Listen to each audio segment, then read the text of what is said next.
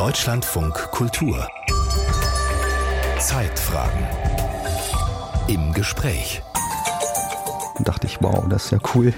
Äh, das wollte ich immer schon, auf so ein Forschungsschiff zu gehen und sozusagen das Erlebnis äh, zu haben, in der Natur zu sein und Daten zu erheben. Was können Sie denn für die Zukunft im Punkto Klimawandel sagen? Man kann manchmal Sachen im System besser vorhersagen als andere Sachen. Ein Beispiel ist für mich immer die Fußball-Bundesliga. Mhm. Das ist sehr schwer, äh, jedes Spiel vorherzusagen. Ist eigentlich ziemlich einfach, ich sage in Klammern leider, den Meister vorherzusagen in Deutschland. Man sollte die Energie auch darauf legen, äh, Sachen zu verbessern. Also die, äh, die Lebenseinstellung ist überhaupt nicht, dass ich irgendwie die Katastrophen herbeireden möchte. Nur, dass man in dem Fall jetzt doch handeln muss, ist recht offensichtlich. Warum müssen denn die Autos immer schwerer werden und immer schneller? Das ist doch eigentlich ziemlicher Quatsch. Also das sind ja gar keine Autos mehr, das sind ja Panzer manchmal. Also zur Erklärung, das, was 90 äh, Prozent der Menschen abschreckt, das hat Sie interessiert? Absolut, ja, ja. ja. Auch eher so Mathematik und, und so Strukturen in, Gleichungen. Ähm, allerdings habe ich dann schon in Diplomarbeit damals gemerkt, ich kann es eigentlich gar keinem mehr erklären. Ja, keine Sorge, dieser Podcast kommt äh, ganz ohne Formeln aus und äh, mein heutiger Gast wird auch nicht irgendwas vorrechnen, aber Gerrit Lohmann kann uns viel rund ums Thema Klimaschutz erzählen. Von der Faszination von Forschungsreisen berichten, aber auch davon, wie ernst die Lage für uns alle ist. Für die Aktivistinnen und Aktivisten der letzten Generation ist ähm, das ja sehr klar.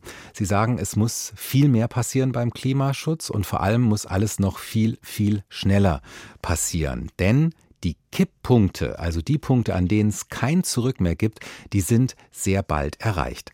So jedenfalls sagen es die Aktivisten der letzten Generation. Von diesen ich sage mal, Klimaklebern oder Klimakaoten, was man ja auch immer wieder lesen kann, sind viele genervt. Und die beiden Begriffe sind ja fast schon eher die netten Formulierungen. Man merkt schon, es ist ungeheuer viel Wut drin, Verzweiflung bei der Diskussion und das eben ausgerechnet bei einem Thema, das unser Schicksal als Menschheit so extrem bedroht. Deshalb wollen wir drüber reden in diesem Podcast der Zeitfragen. Was ist von den Protesten zu halten? Was von den Kipppunkten? Und natürlich auch, haben wir noch Zeit, beziehungsweise wie viel Zeit haben wir noch, wenn wir den Klimawandel wirklich bremsen wollen? Und damit hallo zu den Zeitfragen heute im Gespräch. Ich bin Martin Mayer. Und ich freue mich sehr, dass sich einer der deutschen Klimaforscher Zeit genommen hat, um uns bei diesen vielen, vielen Fragen weiterzuhelfen. Es ist der Klimamodellierer und Physiker Gerrit Lohmann vom Alfred Wegener Institut in Bremerhaven. Schönen guten Tag, Herr Professor Lohmann. Ja, hallo, schönen guten Tag. Sie sind ja in äh, Göttingen geboren und die Niedersachsen sind ja doch eher so ein bedächtiges äh, Völkchen. Können Sie die ganze Aufregung der jüngsten Zeit rund um die Klimaproteste eigentlich verstehen? Nein. Also in meinen Augen ist ähm, das eigentlich erstmal zu loben, dass Leute gesellschaftliches Engagement zeigen, Fragen der Zeit aufgreifen, auch politisch ein bisschen Unruhe stiften. Ich war selber früher in Bürgerinitiativen unterwegs, Anti-Atomenergie. Ich kann das eigentlich nicht verstehen. Ähm, mir scheinen allerdings diese Proteste vielleicht nicht intelligent genug zu sein auf Dauer. Es ist immer dasselbe und vielleicht müsste man sich auch andere Aktionsformen überlegen, wo man eher Leute dann mitnimmt, ähm, anstatt sie aus, ähm, auszugrenzen oder zu nerven. Hm. Das ist ja gerade das, was passiert. Wir zeichnen dieses Gespräch Mitte Juli auf und heute ist einer der größten Protesttage der letzten Generation, die sich äh, festklebt, ganze Straßenzüge Züge lahmlegt. Warum sagen Sie, wenn ich es richtig verstehe, das ist nicht intelligent? Was stört Sie daran? Ja, Protest, äh, da muss man natürlich ein bisschen provozieren, damit man auch Aufmerksamkeit erzeugt. Auf der anderen Seite scheint mir die Wahl der Mittel zum Teil nicht ganz angemessen zu sein ähm, oder es lässt sich schwer vermitteln, was man eigentlich erreichen will. Also in meinen Augen ist die Mehrheit der Bevölkerung dafür, dass wir äh, zügig äh, den Klimaschutz äh, forcieren. Jedenfalls sagen das viele. Ob das in, in Realität stattfindet, weiß ich nicht. Aber das heißt, man müsste die Leute eigentlich da abholen, wo sie äh, selber auch einen Anspruch an sich äh, haben. Und äh, in meinen Augen führt das dazu, wenn man ähm, immer dieselbe Aktionsform äh, wählt, die vielleicht auch nicht immer eindeutig mit den Zielen übereinstimmt, dass man dann äh, auch eher Leute verliert. Die letzte Generation, ähm, über die wir jetzt gerade sprechen, nennt sich ja auch letzte Generation vor den Kipppunkten. Was ist eigentlich ein Kipppunkt, wenn wir von Klimawandel sprechen? Ähm, das kann man sich so vorstellen wie eine Paddelfahrt. Also in Bremen gehe ich ab und zu hier paddeln auf den, auf den Flüssen. Wenn man ein bisschen rumkippelt, dann macht das nichts. Man kommt immer wieder in einen stabilen Zustand rein und ähm, man geht jedenfalls nicht unter. Wenn man das übertreibt und ein bisschen mehr kippelt, dann hat man ein Problem, weil man dann eine Eskimo-Rolle macht oder dann unten bleibt und das Kanu kippt. Und wenn man diesen Punkt erreicht, praktisch 90 Grad gegenüber der Wasseroberfläche, dann hat man keine Chance mehr, wieder zurückzukommen, sondern dann geht es weiter, ohne dass man irgendwas tut. Ähm, oder man ist vielleicht sehr sportlich, aber ähm, das bin ich nicht. Also man muss, äh, man muss im Grunde genommen so ein Bild vor Augen haben, man tut was am System, am, am Klima und äh, man kommt dann nicht mehr so einfach zurück. Es passiert dann von selber der Rest, nämlich dass man, dass man äh, das umkippt. Ist das dann sowas, also wirklich so ein Point of No Return, ein Punkt, an dem wir dann nicht mehr zurückkehren können? Ja, man kann auch andere Worte für finden, Regimewechsel oder äh, Bifurkation heißt es mathematisch, dass man praktisch eine Aufgabelung hat. Man gerät dann in einen anderen Zustand, in dem man dann womöglich lange verweilt und wo man schwer wieder zurückkommt. Also es ist ein, ein irreversibles Verhalten, äh, sehr oft äh, mit dem Kipppunkt verbunden. Und insofern ist das ähm, ernst zu nehmen. Das zeigen alle nichtlinearen Systeme, zeigen eigentlich solche Punkte, solche, solche Regimewechsel oder Bifurkationen. Das Wort Kipppunkt ist, ist im Grunde die Veranschaulichung von, von solchen Konzepten. Und das wird ja auch ähm, äh, genutzt von Menschen, die sagen, sie wollen äh, das Klima retten, wie es die letzte Generation macht, oder den Klimawandel aufhalten vielleicht eher oder bremsen. Bei diesen Kipppunkten, was wissen Sie eigentlich als Wissenschaftler darüber, wann die kommen? Die letzte Generation nennt ja sehr klare Punkte und Zahlen. Würden Sie denen als Wissenschaftler so zustimmen? Die Wortwahl ist aus wissenschaftlicher Sicht äh, nicht so äh, geeignet. Warum? Äh, letzte Generation vor den Kipppunkten. Also was damit gemeint ist, ist wahrscheinlich die letzte Generation, die noch Kipppunkte vermeiden kann. Das ist ja mhm. wahrscheinlich das, was da gemeint ist. Und das ist nichts ohne weiteres gedeckt. Ähm, also man kann das eigentlich nicht sagen, wie lange es noch dauern wird, um, bis wir solche Kipppunkte erreicht haben. Manche behaupten sogar, wir hätten in manchen Fällen schon so einen Kipppunkt überschritten. Das heißt, wir befinden uns auch schon auf so einem absteigenden Ast oder auf der Hälfte der Eskimo-Rolle. Das ist eigentlich unerforscht. Was man machen kann, man kann sich Analogie-Zeiträume anschauen, wo das in der Vergangenheit stattgefunden hat. Das ist eigentlich sehr hilfreich. Hm, man sieht zum Beispiel in der letzten Warmzeit vor ungefähr 125.000 Jahren vor heute, da hatte man so einen Kipppunkt erreicht, wo die Temperatur im südlichen Ozean, also um die Antarktis herum, drei Grad wärmer war. Und in der Zeit waren große Teile des westantarktischen Eisschildes äh, verloren. Also es, es gab äh, da kein Eis. Und das heißt, man kann aus solchen vergangenen Zeiten lernen, unter welchen Umständen passieren eigentlich ähm, so Regimewechsel und man kann auch versuchen, dann die Zeitskala abzuschätzen. Also bei dem, bei diesem Kipppunkt mit mhm. der Westantarktis, das kann schon mehrere hundert Jahre dauern. Aber ausgeschlossen ist es nicht. Wir wissen gar nicht, wie schnell das gehen kann, wie nah wir an so einem Kipppunkt dran sind. Es gibt da verschiedene mathematische Methoden.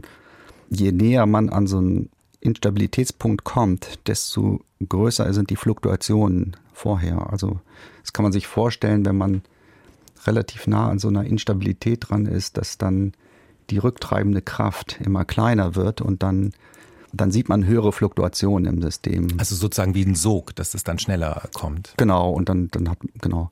Das heißt, es gibt ein paar Methoden, da sitzen auch etliche Leute dran, um zu detektieren, wie schnell äh, sind wir eigentlich dran oder sind wir sogar mhm. schon drüber. Man muss allerdings zugeben, dass es wirklich eher der Anfang ist der Forschung als, als äh, endgültige Fragen. Auf jeden Fall, was man sieht, in der Erdvergangenheit hat es solche Punkte gegeben. Und dann ist das System, je nachdem, welchen Kipppunkt man sich genau anguckt, ist es doch ähm, dann in einen anderen Zustand geraten und aus dem kommt man nicht mehr so schnell raus. Mhm. Da sind wir jetzt ja eigentlich schon äh, bei einem zentralen Aspekt Ihrer Forschungsarbeit. Sie gucken ja in die Vergangenheit, um dann Daten für die Zukunft generieren zu können oder Voraussagen machen zu können als Modellierer. Sie sind aber kein Wahrsager. Also erklären Sie uns vielleicht, wie, wie funktioniert das denn? Genau. Ja, man hat eigentlich verschiedene Methoden, um, um was über das Klima zu lernen. Eine die in meinen Augen die interessanteste ist, aber das ist natürlich subjektiv, dass man äh, sich anguckt, wie verhält sich eigentlich das System unter extrem externen Störungen. Also zum Beispiel höhere CO2-Werte oder eine andere ähm, Konfiguration der Geometrie von Erde und Sonne. Das heißt, man hat verschiedene Antriebsfaktoren im Klimasystem und kann sich dann überlegen, was sind eigentlich die Konsequenzen daraus. Und die Konsequenzen sind sehr vielfältig. Nicht nur globale Erwärmung oder globale Abkühlung. Man sieht auch manchmal, dass die Tropen kälter werden, die hohen Breiten wärmer oder umgekehrt. Und äh, man muss dann verstehen, wie kommt es eigentlich zu solchen Änderungen? Was sind die Antriebsfaktoren? Gibt es vielleicht interne Variationen, also Variationen, die stattfinden ohne überhaupt einen externen Antrieb? Das heißt, man kann mit solchen paläoklimatischen Fragestellungen sehr grundsätzliche Aspekte des Klimas verstehen. Dafür braucht man ja aber Daten aus der Vergangenheit. Äh, ich glaube, Sie müssen uns auch so ein bisschen erklären, woher man die äh, findet. Es ist ja nicht so, dass äh, wir Aufzeichnungen haben, die tausende Jahre genau. zurückgehen. Genau. Ja, genau. Ja, genau. Es gibt keine Messinstrumente. Mhm. Aus der Erdvergangenheit. Also, also, ich glaube, das Thermometer ist, ich weiß, korrigieren Sie mich, 16. Jahrhundert oder so erfunden worden, glaube ich. Genau. Und auch die richtig guten Thermometer mhm. und die anderen Instrumente, die sind eigentlich erst äh, da und die Daten sind erst da, als der Mensch schon eingegriffen hat. Also raten Sie doch, nein, was machen Sie? Nein, die in, also man hat eigentlich ähm, gute Daten für die letzten 130, 150 Jahre. Mhm. Da hat man auch flächendeckend, aber da gibt es natürlich auch viele Lücken, gerade in hohen Breiten, also in Polarregionen, weil da einfach keine Leute leben oder wenig Expeditionen stattgefunden haben. Das heißt also, man ist eigentlich in dem Dilemma, dass man schon in einem sich erwärmenden Klima ist und eigentlich nicht den natürlichen Zustand davor hat. Das ist ein, das ist ein Riesenproblem. Und man behilft sich dann so, dass man indirekte Daten hat, zum Beispiel Baumringe, in meinem Fall sind es oft Eiskerne, die einem Umweltinformationen liefern äh, von vergangenen Zuständen. Im Fall von Eiskernen hat man es besonders gut, weil da hat man in den Gasblasen, in den Eiskernen, hat man die Treibhausgase, also wirklich in den Luftblasen äh, kann man CO2 messen, Methan und sowas. Und in den im Schneefall oder im Eis selber äh, hat man die Information abgespeichert über die Temperatur in Form von sogenannten Isotopen. Und das heißt, im Eis äh, hat man ein wunderbares Archiv gefunden, wo man sowohl den Antrieb als auch die Antwort des Systems hat. Man hat andere Archive, Korallen, marine Sedimente, und alle diese Archive, die werden benutzt und auch kombiniert, um das vergangene Klima zu rekonstruieren. Das ist sozusagen der Blick ins Archiv und mit daraus modellieren Sie dann, ähm, wir wollen später noch drüber sprechen, wie genau das funktioniert, aber daraus modellieren Sie ja dann, was künftig vielleicht mit dem oder mit dem Klima passiert unter bestimmten Voraussetzungen. Und jetzt weiß ich, dass das eine unfaire Frage ist, aber was passiert denn? Ich stelle die Frage vielleicht kurz zur Einordnung deswegen so ein bisschen, weil wir zu Beginn ja über Proteste gesprochen haben und weil nach meinem Eindruck in Deutschland sich auch wieder so ein bisschen gerade die Meinung breit macht, ah, naja, vielleicht gibt's das mit diesem Klimawandel doch nicht und wir Menschen haben damit eigentlich gar nicht so viel zu tun. Ist das denn so? Dass wir nichts damit zu tun haben als Menschen im Sinne von verantwortlich sind?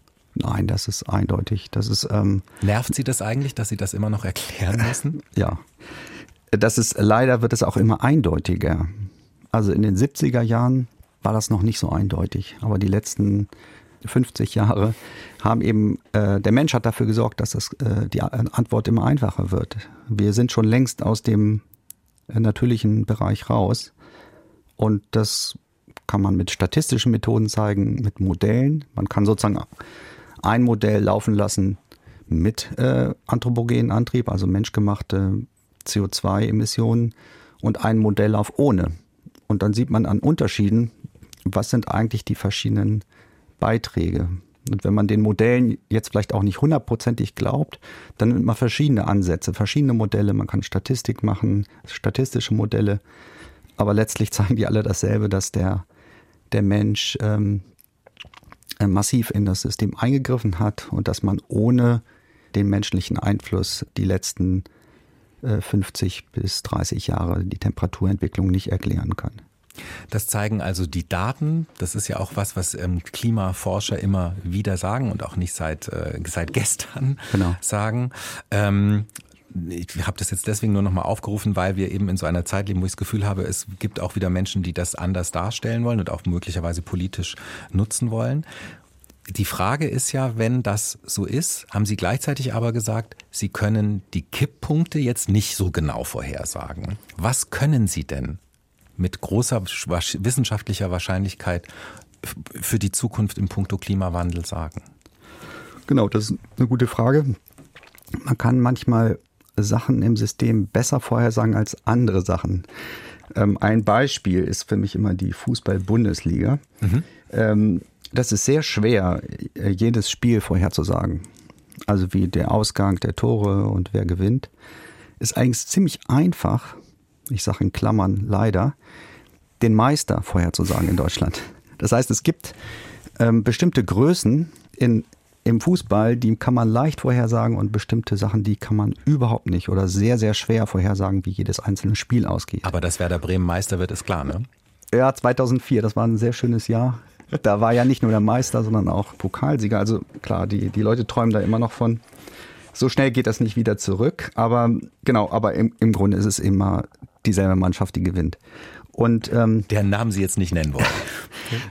nee, das ist eine größere Stadt in Süddeutschland. das ist in Ordnung, ja. okay. Jedenfalls, das ist leicht vorherzusagen. Das heißt, es gibt Elemente in so einem komplexen System, die kann man äh, gut vorhersagen. Deshalb kann man auch relativ gut vorhersagen, äh, wie ist die mittlere Temperatur in 20 Jahren. Die globale Mitteltemperatur mhm. kann man relativ gut vorhersagen, wenn wir wissen, wie viel CO2 in die Atmosphäre äh, eingetragen wird. Ähm, wir können allerdings nicht sagen, wie, wie das Wetter ist oder welche Extremzustände. Oder wir wissen auch nicht genau, ob es einen kalten oder milden Winter in, in Deutschland geben wird im, im Jahre 2050. Das ist nahezu unmöglich. Das heißt, das System ist so komplex. Bestimmte Sachen kann man äh, vorhersagen, manche überhaupt nicht. Und diese Kipppunkte, äh, da würde ich sagen, hängt es von dem System selber ab. Also zum Beispiel das Abschmelzen der Westantarktis, was gravierende Ur äh, Folgen hätte für Europa und für die ganze Erde. Also es wären fünf Meter Meeresspiegelanstieg global. Also Bremen würde dann ein Problem haben. Die andere Stadt in Süddeutschland nicht. Also die, man hätte äh, ein massives Problem und man äh, sieht in der Erdvergangenheit, dass es irgendwo so ein Kipppunkt stattgefunden haben muss. Man kann nicht genau sagen, hat es 100 Jahre gedauert, 200. Aber wenn man einmal auf dem Weg dahin ist, dann lässt sich das eben nicht mehr umkehren. Und das ist im Grunde noch großer Forschungsbedarf. Diesen Mechanismus rauszuarbeiten, das liegt dann an einzelnen Details. Wie die Strömung auf die sogenannte Shelf stattfindet, also auf die flacheren Meere um die Antarktis herum. Wovon hängt das ab? Von. Winden, mhm. wie viel Meereis da ist und alles Mögliche. Also das sind Sachen, die würde man würde man sagen, man weiß einzelne Prozesse, aber im Ganzen kann man jetzt nicht genaue Vorhersagen machen, unter welchen Umständen das stattfindet. Weil, das haben Sie ja auch gerade ähm, gesagt, also beim Klima einfach alles mit allem zusammenhängt. Sie haben, haben gerade angesprochen, das Meer spielt auch eine, eine große Rolle, ist, glaube ich, auch vielen von uns nicht klar. Nicht nur, weil der Meeresspiegel steigt, sondern weil, wenn die Wassertemperatur sich ändert, auch weniger CO2 zum Beispiel gespeichert wird im, im Meer und viele, viele Gründe. Trotzdem können Sie den Punkt benennen aus Ihrer Sicht bei diesem großen, komplexen Thema Klimawandel. Was würden Sie sagen, ist denn so im Moment die größte Gefahr für uns, die sich da abzeichnet? Das hängt davon ab, wo man lebt. Eine Gefahr ist sicherlich Extremwetter, mhm. extreme Hitze, Hitzetote, äh, Dürre. Man sieht ja seit einigen Jahren, die Wasserspeicher sind nicht wieder aufgefüllt worden. Das heißt, man hat Probleme in der Landwirtschaft. Das längerfristige Problem für Norddeutschland wird der Meeresspiegel sein. Man kann nicht fünf Meter Meeresspiegel ausgleichen. Mit keinem Deich der Welt würde man das schaffen. Vielleicht geht es ein Meter, aber nicht fünf Meter. Das heißt, es, die Frage ist äh, kompliziert. Es hängt davon ab, wo man sich befindet und auch auf welchen Zeitskalen man eigentlich argumentiert. Kurzfristig würde ich sagen, sind Extremwetterlagen das Gefährliche. Und das sieht man ja auch im Ahrtal. Kleinräumige, extreme Wetter, wenn die Luft feuchter wird, hat sie auch das Potenzial, mehr abzuregnen. Und dann ist einfach die Wahrscheinlichkeit größer, dass man ähm, extreme Niederschläge hat, die sich dann in solchen Katastrophen widerspiegeln. Mhm. Ich würde sagen, für die nächsten Dekaden äh, werden diese extremen Wetterlagen eine Riesenrolle spielen, auch für uns, für die mittleren Breiten. In den Tropen ist es so, dass manche Regionen nicht mehr bewohnt werden können. Wenn die Temperatur über 50 Grad steigt, ähm, kann man nur noch im, im Hause bleiben und eine Klimaanlage anmachen. Das heißt, ähm, eine Herausforderung wird sein, äh, wie kann man eigentlich mit, mit großen Landstrichen in den Tropen umgehen, die zu heiß werden. Und das wird dann Flüchtlingsbewegung geben, das wird dann womöglich auch Diskussionen geben, soziale Unruhen womöglich. Also das sind auch Herausforderungen, die mit dem Klimawandel einhergehen.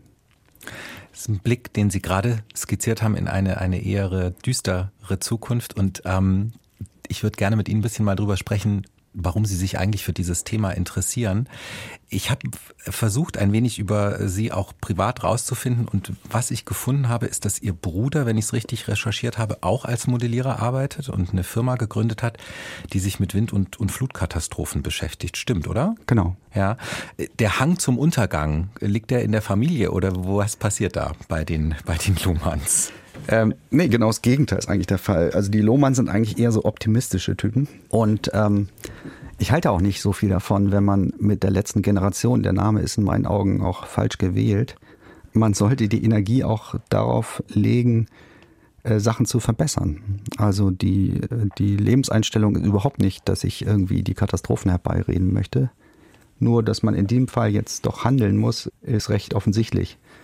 Ich würde allerdings davor warnen, irgendwie jetzt zu sagen, es kommt jetzt auf einzelne Wochen oder Monate an. Mhm. Das stimmt nicht. Also das Klima ist noch so gutmütig, dass man sich ruhig ähm, die Zeit nehmen kann, aber die Zeit läuft eben auch davon und die, die Einsicht, dass man was tun kann, ist ja auch äh, oder sollte, ist ja auch nicht neu. Und, und wenn eine Legislaturperiode nach der anderen vergeht und es passiert einfach zu wenig. Auch offensichtliche Sachen passieren ja nicht. Also ich meine, Tempolimit wäre sowas Einfaches, was auch nichts kostet. Nee, ich würde sagen, überhaupt nicht. Also die Lohmänner sind eher optimistisch blickend und ähm, ich würde sagen auch eher ähm, pragmatisch. Ich würde auch eher dafür sorgen, dass man Klimaschutz verbindet mit Gesundheit, Erforschung von Gesundheit, Energieformen, dass man auch vielleicht den Spaß dran gewinnt, anders äh, mit dem Konsum umzugehen. Also dass wir sozusagen äh, andere Einstellungen bekommen, wie wir unser Leben gestalten, vielleicht auch ein bisschen langsamer, weniger Auto fahren oder gar nicht Auto fahren und, äh, und vieles mehr. Also ich würde sagen, man, das setzt ja auch viele kreative Ideen mhm. frei mhm. und äh, auch neue Arbeitsplätze, neue Chancen. Ich sehe auch einen Riesenerfolg äh, in dem IPCC und diese Völkerverständigungsaspekt, dass man sozusagen so ein Thema nimmt, was eigentlich alle betrifft, als gemeinsame Aufgabe für verschiedene Völker. Also in dem Sinne, Forschung ist auch ein Prozess, der dafür sorgen kann, dass man gemeinsame Ziele formuliert, gemeinsame Strategien mhm. angeht. Also ich sehe das als, als auch als Riesenchance, dass wir international da zusammenarbeiten. Nun sind Sie Forscher geworden und ich glaube, den letzten Teil den Ihrer Antwort, das würden, glaube ich, viele Forscher sagen, also dieses Verstehen, dazu beitragen wollen, dass man etwas versteht, große Systeme versteht. Aber wie sind Sie zum Klimaforscher geworden? Warum dieser Bereich? Ihr Vater war ein relativ bekannter Wirtschaftswissenschaftler. Hätte ja auch eine Variante sein können. Ja, erstmal ist es gut, wenn man nicht genau dasselbe macht, was die Eltern machen. Ein bisschen bin ich durch Zufall da reingekommen. Ich habe äh, ganz normal Physik studiert in Marburg. Mich haben eher so Gleichungen interessiert mhm. und theoretische Physik. Also zur Erklärung, das, was 90 äh, Prozent der Menschen abschreckt, das hat Sie interessiert? Absolut, ja, ja. ja. Auch eher so Mathematik und, und so Strukturen in, in Gleichungen. Ähm, allerdings habe ich dann schon eher Diplomarbeit damals gemerkt, ich kann es eigentlich gar keinem mehr erklären, außer vielleicht so zwei, drei Leuten. Und ich wollte auf jeden Fall was anderes machen. Bin durch Deutschland gefahren und habe mir verschiedene Doktorandenstellen angeguckt, die damals äh, mir angeboten wurden. Und mich hat die Stelle damals auch am Alfred Wegener Institut, also wo ich jetzt wieder gelandet bin, am meisten interessiert, eigentlich aus verschiedenen Gründen.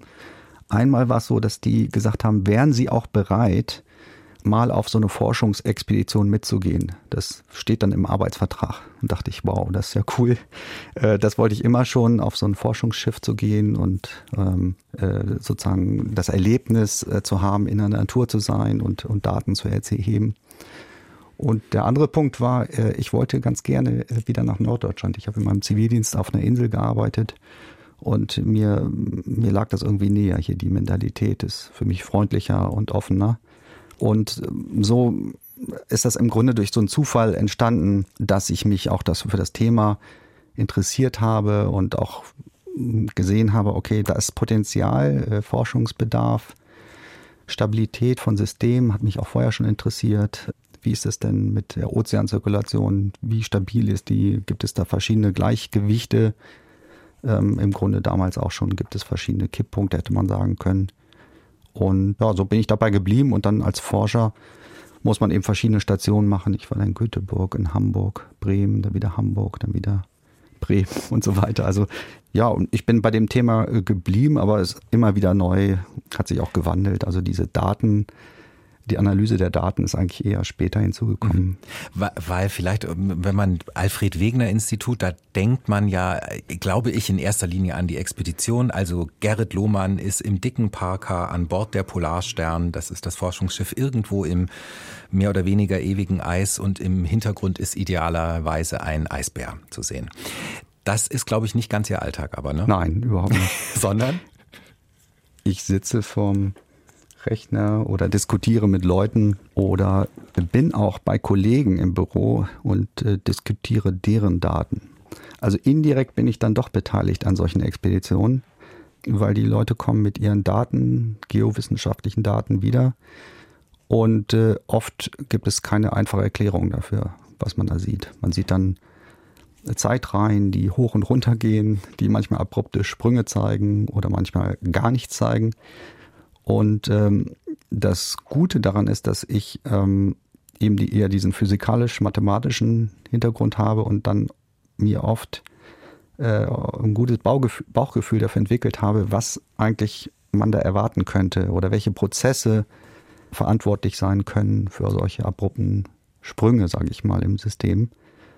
Also indirekt bin ich da eigentlich dauernd beteiligt an solchen Expeditionen, aber nicht ähm, als, als, als Mensch, dass ich da irgendwie an Bord bin. Mhm. Ich, ich meinte das jetzt übrigens auch nicht äh, despektierlich. Sie sind nee, nee, ja nee. derjenige, der die, die Daten dann, dann auswertet. Aber das ist ja auch ein Stück weit eine Entscheidung zu sagen, nee, ich bin lieber derjenige, der nicht die Daten primär gewinnt im Eis zum Beispiel, ja. sondern eher als, eher, ich bin derjenige, der, der sagt, nee, was habt ihr denn rausgefunden, was mache ich damit? Jetzt würde man spontan, also der, glaube ich, zehnjährige Gerrit Luhmann würde doch viel, hätte vielleicht eher noch gesagt, das auf dem Schiff ist doch total interessant, das mit dem Rechnen weniger. Warum interessiert Sie dieser Bereich aber so viel mehr? Ähm, ich habe ja mal so eine Fahrt mitgemacht. War zehn Wochen, war für mich ein bisschen zu lange. Reicht dann oder wie? Irgendwie schon, ja. Nee, demnächst, also jetzt sind die Kinder auch groß, jetzt würde ich vielleicht nochmal so eine Fahrt gern mitmachen. Das ist schon eine Herausforderung. Also mhm. gerade mit äh, Kindern und Familie. Und äh, wenn das eigene Forschungsgebiet dann nicht ganz zentral ist, dann ähm, für, für solche äh, Schifffahrten, dann würde man das vielleicht nicht machen. Jedenfalls ich wollte es nicht. Und diesen Erlebnischarakter, das stimmt. Das, das ist auch was Tolles. Da, das vergisst man auch nicht, wenn man auf so einem Schiff war oder auf Expeditionen auf dem Eis. Das ist was ganz Wunderbares und äh, man gewinnt doch nochmal einen anderen Blick auf die Natur, die man sonst nicht hat auch auf die große Weite, dieses, äh, die Faszination vom Licht und von den, von den Sachen, die, die ich eigentlich modelliere, dass die doch in, in Wirklichkeit doch etwas anders aussehen, das ist schon sehr faszinierend. Wenn Sie so auf Ihre Zeit als Forscher zurückschauen, können Sie sagen, was ist denn so für Sie der größte Wissensgewinn über den Klimawandel eigentlich? Ähm, ja, da muss man vielleicht ähm, gucken, was in den letzten Jahren passiert ist. Auf jeden Fall in den letzten Jahren ist eher Klimavariabilität und ähm, Extremereignisse und abrupte Klimawechsel. Das sind die wesentlichen interessanten Themen, die ich sehe. Zukünftig wird man, glaube ich, auch Klimawandel und Biodiversität, also Artenvielfalt, behandeln müssen und wollen, weil man sieht, nicht nur auf Land, sondern auch im Wasser gibt es so, es gibt auch ein Wetter im Ozean, also extreme Wärme, die dann ein paar Tage anhält und, und auch das Ökosystem stört. Das würde ich sagen, da geht es gerade hin, also eine interessante Richtung. Die großen Erkenntnisse sind außerdem seit den 60er Jahren, würde ich sagen, dass man es geschafft hat, das Klimasystem in Modelle abzubilden, also da Gleichungen für zu finden und die so hinzuschreiben, dass man sie auch lösen kann. Und das ist in meinen Augen natürlich ein Riesenfortschritt, weil man dann kann man Prognosen für die Zukunft machen und auch ähm, die Modelle testen für die Vergangenheit. Das ist in meinen Augen ein Riesenschritt gewesen, der sich natürlich über Jahrzehnte zum Teil hingezogen hat. Und der ja auch beim Modellieren wieder sozusagen Ihr Forschung oder eines Ihrer zentralen Forschungsbereiche ist. Ich glaube, da haben Sie eigentlich schon viel zu tun, aber Sie sind gleichzeitig auch jemand, der durchaus aktiv ist, von der eigenen Forschung auch zu erzählen. Warum ist Ihnen das wichtig?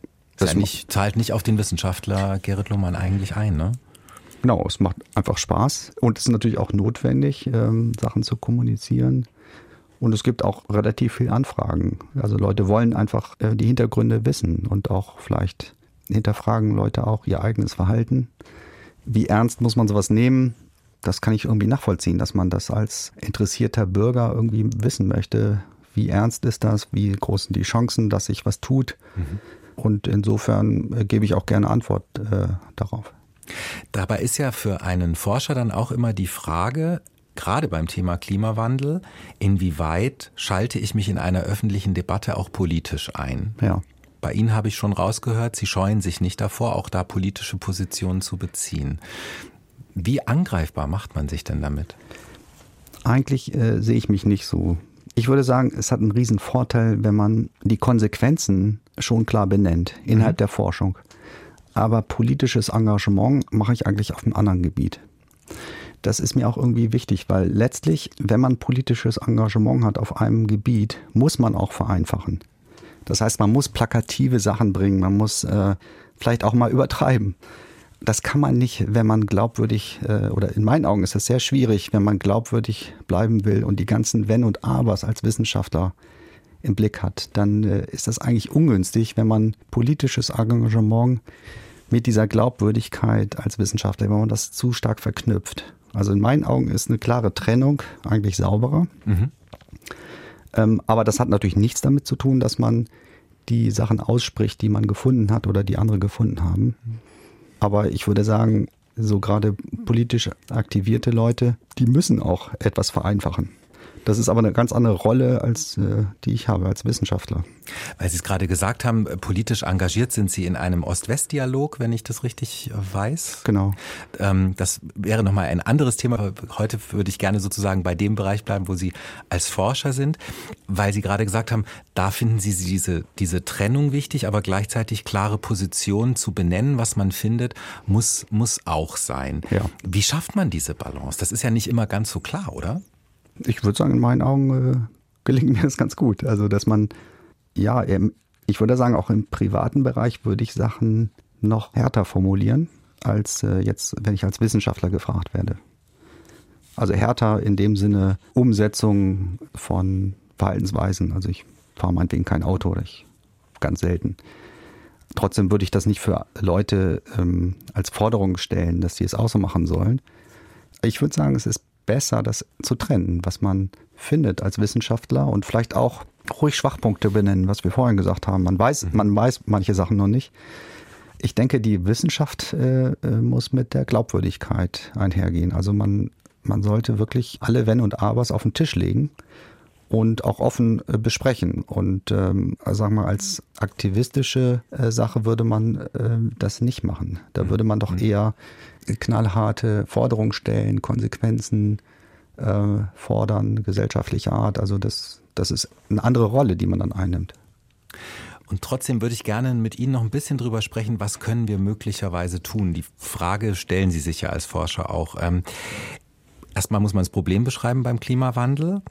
Und jetzt würde ich Ihnen gerne einen Ausschnitt aus einem Tagesschaubeitrag mal vorspielen und mit Ihnen anhören. Dauert nicht allzu lang. Schneestürme, Überschwemmungen, Dürrekatastrophen. Nicht nur das Wetter, sondern das gesamte Klima scheint in Unordnung geraten. Aufwendige Messungen, unter anderem bei einem langfristigen Großwetterprojekt im Atlantik, haben gezeigt, dass der Kohlendioxidgehalt der Erdatmosphäre ständig ansteigt. Dieser Anstieg ist die Folge des wachsenden Verbrauchs von Erdöl, Erdgas und Kohle in Industrie und Haushalten. Gleichzeitig nimmt die Flora, die Kohlendioxid wieder in Sauerstoff umwandelt, durch zunehmende Besiedlung ab. Vor allem das Abholzen tropischer Wälder, wie zurzeit in Brasilien, kann Auswirkungen auf das gesamte Weltklima haben. Soweit alles richtig, was wir da gehört haben? Ähm, ich meine ja. Ich würde es aber niemals so formulieren. War jetzt eine Journalistin? Ja, ja. Haben Sie eine Idee von wann das sein könnte? Das hört sich schon uralt an. Es hört sich tatsächlich uralt an. Es ist von 1979. Naja. Hm. Da war die erste Weltklimakonferenz in Genf. Was ich nur interessant fand, als ich da ähm, im Vorfeld darauf gestoßen bin, dass ich mir gedacht habe, Wahnsinn. 1979 sind diese Dinge beschrieben worden. Hm. Und jetzt haben wir 2023 und ich frage mich, sind wir überhaupt weitergekommen? Sicher im Erkenntnisgewinn, aber im Tun. Frustriert Sie das manchmal? Das ist auf jeden Fall eine Herausforderung für uns alle.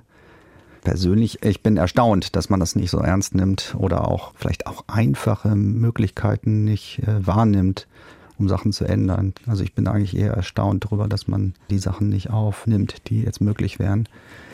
Frustration ist nicht das richtige Wort. Das ist dann doch eher das Optimistische, über das wir Auf jeden gesprochen Fall. haben. Ja.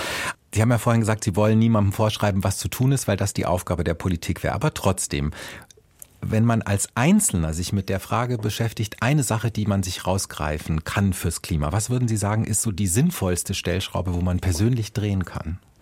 Es gibt ja ganz gut diesen, diese Berechnung vom CO2-Fußabdruck. Und da ist bei jedem, bei jeder Person ist eigentlich eine andere Stellschraube. Bei mir sind es äh, Dienstreisen, Flügen, also ver versuche ich zu vermeiden.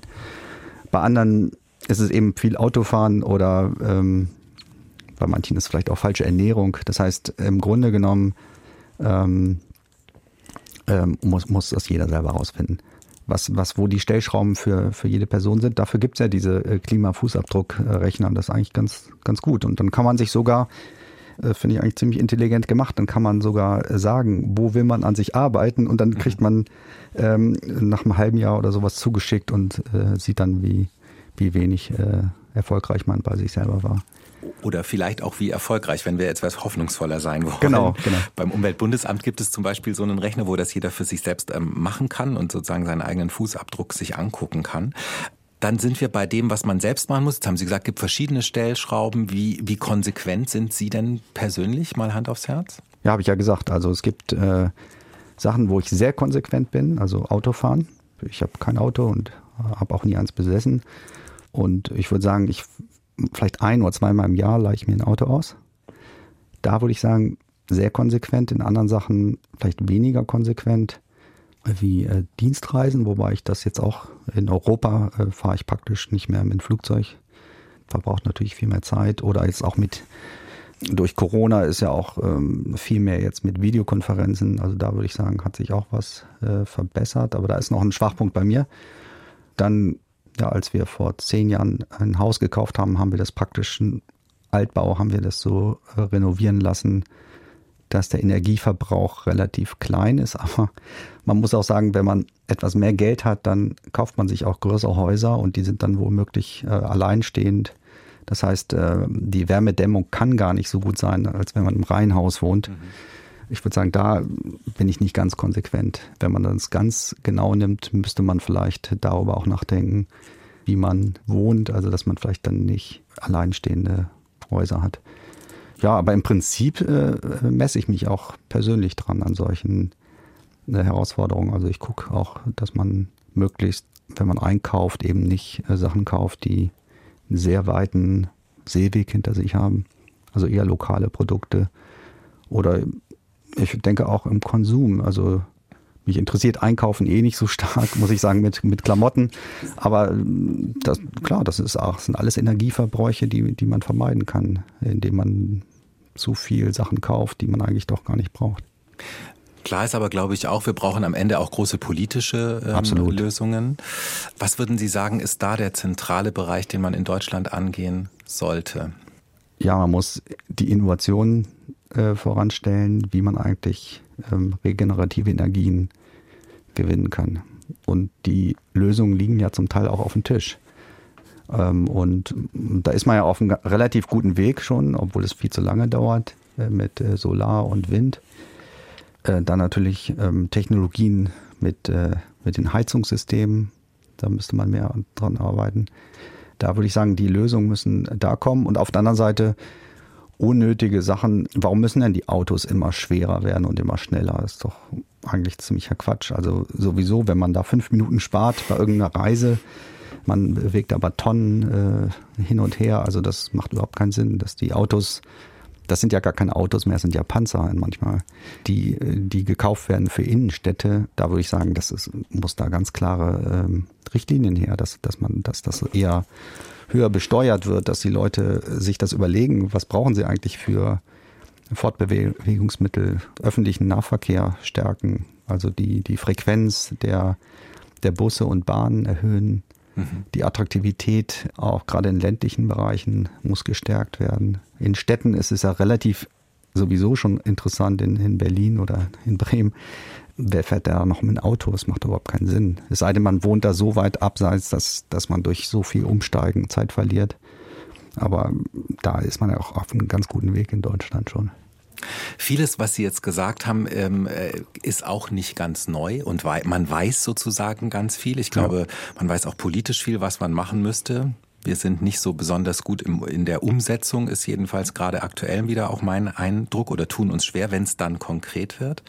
Zum Abschluss unseres Gesprächs deswegen die Frage, wie, weil Sie gesagt haben, Sie sind kein Mensch, der frustriert ist, hm. aber die Frage ist ja, wie viel Hoffnung ist da bei Ihnen noch? Wie hoffnungsvoll blicken Sie in unsere klimatische Zukunft? Hoffnung ist, glaube ich, nicht das richtige Wort, aber ich, ich würde sagen, die Menschheit hat es bislang geschafft, auch aus Krisen herauszukommen. Und das wäre auch meine Hoffnung, dass es ein Umdenken stattfindet, dass eigentlich natürlich die reichen Industrieländer jetzt vorangehen und Lösungen finden, die auch dann attraktiv sind für andere Länder, die nicht so viel Kapazitäten dafür haben. Ja, die, die Hoffnung ist, dass man vielleicht auch sieht, dass man ein paar Sachen verändern könnte, indem man auch vielleicht die lebenswerte Zukunft in den Städten oder auch am Land irgendwie anders beurteilt. Das heißt, äh, weniger Verkehr, dass man die positiven Aspekte mehr sieht, die, die man sowieso gerne haben würde. Und dass äh, die Menschen äh, so vernünftig sind und, und so ähm, positiv eingestellt, dass sie das eben umsetzen. Herr Professor Lohmann, unsere Zeit ist leider zu Ende. Gerrit Lohmann war das Klimamodellierer und äh, Physiker vom Alfred Wegener Institut in Bremerhaven. Ganz herzlichen Dank für Ihre Zeit und für das Gespräch. Danke auch.